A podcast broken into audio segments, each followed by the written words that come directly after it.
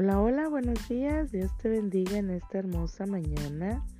Estamos una vez más en mi tiempo con Dios, dando muchas gracias a Dios porque Él es bueno, porque para siempre es su misericordia. La palabra de Dios nos enseña que cada mañana son nuevas las misericordias de Dios, así que cada mañana también Dios trae nuevas bendiciones promesas para nuestras vidas, para cumplirlas, ¿verdad? Así que nosotros debemos estar agradecidos con el Señor, porque Él es bueno. Hoy vamos a estar viendo este tema que dice mi Salvador. Vamos a leer ahí el, segundo libro de Samuel, capítulo 12, versículo 5, que nos dice, entonces se encendió el furor de David en gran manera contra aquel hombre y dijo a Natán, vive Jehová, que el que tal hizo es digno de muerte.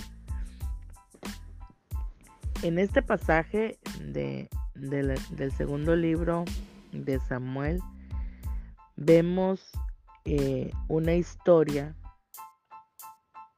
acerca de, de David y Betsabé.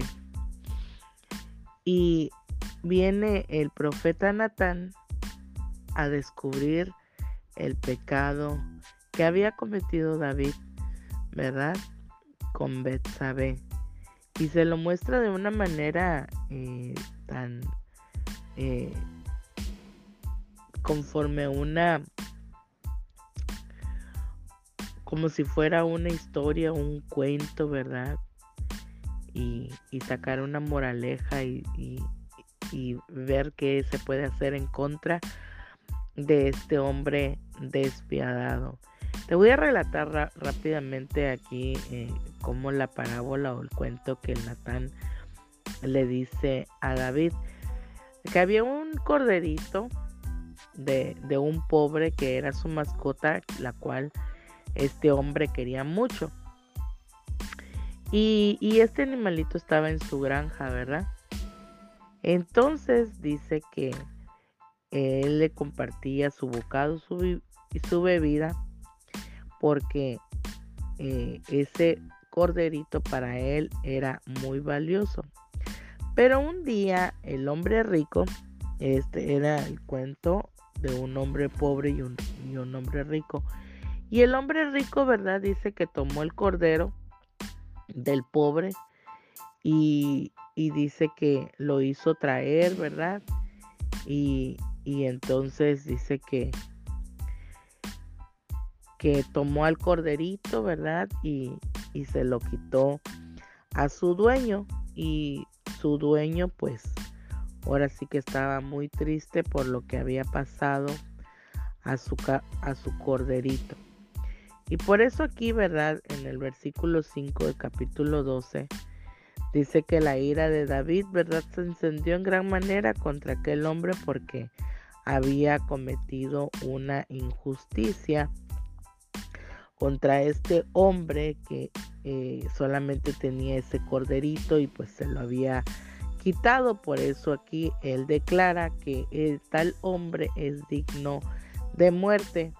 ¿Verdad? Y que no merecía vivir, sino que tenía ese delito capital que había cometido en contra, ¿verdad? De este buen hombre. Así que David, ¿verdad?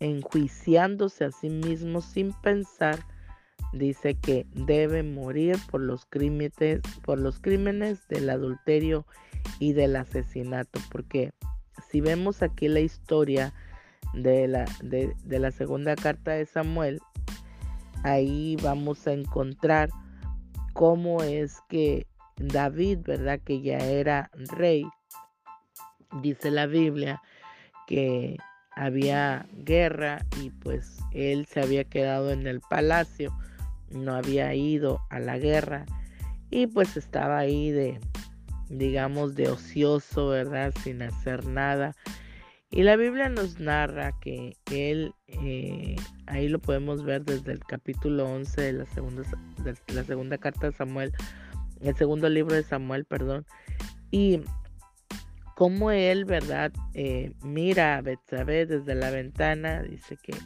ella se estaba dando un baño y, y él, ¿verdad? Se queda pues hipnotizado, se queda anonadado, ¿verdad? Por la belleza de esta mujer y pues la manda a traer, ¿verdad? Y la hace suya. Y ella queda embarazada, ¿verdad? Por eh, el tiempo de estar con el rey. Y el rey, ¿verdad? al saber esto, que ella está embarazada, pues ella, él quiere al hijo que ella está esperando, pero también, ¿verdad? Para que ella no quede eh, mal, pero más que nada él que no quede, ahora sí que se vea lo que él ha hecho, ¿verdad? Mal. Manda llamar al esposo de Betsabé, de la mujer, manda llamar a Urias y, y lo manda, ¿verdad? A su casa para que vaya y esté con su esposa. Y, pero él como hombre íntegro, como hombre sabiendo, ¿verdad? De, eh, eh, un buen eh, soldado, vaya, ¿no? Y, entonces él dice que no, que no necesita ir con su esposa porque si todos los demás están en batalla y están enfrentando, pues que él se queda ahí, ¿no? Entonces la Biblia nos, nos narra ahí un poco y nos dice que pues él está ahí, ¿no? se queda a, las afueras del, del palacio sin llegar y tocar a su esposa. Entonces, esto pues pone eh, como que furioso al rey, ¿verdad? Porque no cumple las órdenes. Entonces, lo manda de vuelta al, a, la batalla, pero ahora lo manda de frente, ¿no? Lo manda que se enliste en las filas de enfrente. Y es así como muere, ¿verdad? Urias y, y lo matan. Entonces ahí ya no iba a haber problema porque David se iba a traer a la viuda a palacio, ¿verdad? Y ahora sí que ah, por ahora sí que por por ser un acto generoso, ¿verdad? Con la viuda, porque se había quedado sola, pues la manda a traer. Y así, pues no se sabría el pecado que él había cometido. Pero David, ¿verdad? pero Dios, perdón, que no que no se queda con nada, que el Señor mira todo, ¿verdad? Y manda a este profeta Natán a, David para darle esta palabra y este y cómo él eh, rápidamente, ¿verdad? Pone en tela de juicio todo esto y entonces dice que él se enciende con ira por lo que el hombre rico había hecho mal en contra del pobre y por eso le dice, ¿verdad? Que tal hombre debe morir. Y el profeta Natán, ¿verdad? Como iba a, eh, por mandato de Dios, ¿verdad? Pues le dice que, que ese hombre que había hecho tal cosa, pues era él. Así que eh, ahora sí que con, con miedos, con temores, ¿verdad? Pero el profeta tuvo que eh, ahora sí que enfrentarse al rey y decirle lo que estaba pasando. Y por eso este hombre, ¿verdad? David, este rey, eh, aceptó las palabras del, que venían de parte de Dios a través del profeta el profeta, yo me imagino a cuando le estaba diciendo a David que tal hombre, ¿verdad?, que había cometido tal injusticia y, este acto tan violento, pues se trataba de él. Me imagino que David a lo mejor ya hasta se había olvidado un poco del tema, ¿verdad? Pero Dios que que, muestra su amor, ¿verdad? Eh, incondicional en todo tiempo. Quiere que nosotros estemos limpios, que nosotros estemos bien y por eso manda el Señor precisamente a Natán a declarar o más bien a, a enclarecer, ¿verdad? Este crimen tan, tan, tan perverso que en su corazón hizo David sin darse cuenta, yo creo, tan el acto tan penoso, tan grave que, cometió. Pero Dios, ¿verdad? Que todo lo mira, envía, lo envía a Natán.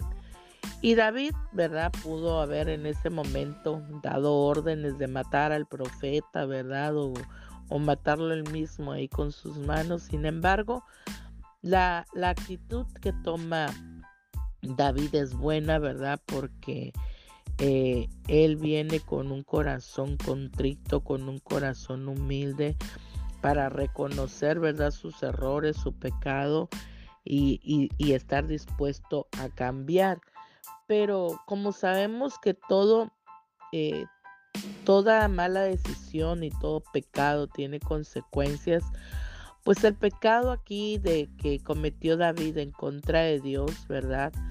Porque no fue en contra del hombre, sino contra Dios mismo. Entonces su pecado pues tiene que morir y en este caso el hijo que Betsabe está esperando pues muere, ¿verdad? Y, claro que le duele demasiado David cuando su hijo enferma y se pone, ¿verdad? En silicio y se pone en ayuno y pero Dios lo llama a su presencia. Así que cuando le dan la noticia a David de que su hijo ha muerto, pues él se levanta, ¿verdad? Va y da gracias a Dios y porque sabe que con ello Dios ha perdonado su pecado que ha cometido, que le duele la pérdida de su hijo, pero está consciente de que pues Dios no puede ser burlado, ¿verdad? Así que Dios en su infinito amor, en su infinita misericordia, trae, ¿verdad? Cosas buenas a David. Y la Biblia nos menciona y nos dice que David fue el hombre conforme al corazón de Dios y a lo mejor nosotros podamos pensar cómo es que este hombre tan lleno de pecado y tan malvado que, hizo este tipo de cosas, ¿verdad? Puede ser un hombre conforme al corazón de Dios. ¿Por qué? Porque a pesar del pecado que había cometido y que cometió muchos más, pero este es el, el, el que narra la Biblia que es más tremendo él, ¿verdad? Viene eh, porque muchas veces pueden decirnos dónde está nuestro error, dónde está nuestro pecado, dónde hemos fallado, pero muchas veces como seres humanos nos cuesta reconocer verdaderamente que hemos pecado en contra de Dios, nos cuesta reconocer que hemos fallado, nos cuesta eh, reconocer que hemos hecho cometido mal, ¿verdad? En contra de algo, de alguien. Entonces, David vino y lo podemos ver ahí en el Salmo 51, ¿verdad? Donde dice 10, eh, donde dice, cree en mí, oh Dios, un corazón limpio, recto, ¿verdad? Dentro de mí un corazón limpio, un corazón recto, que lo purifique cada día más con hisopo, dice la palabra.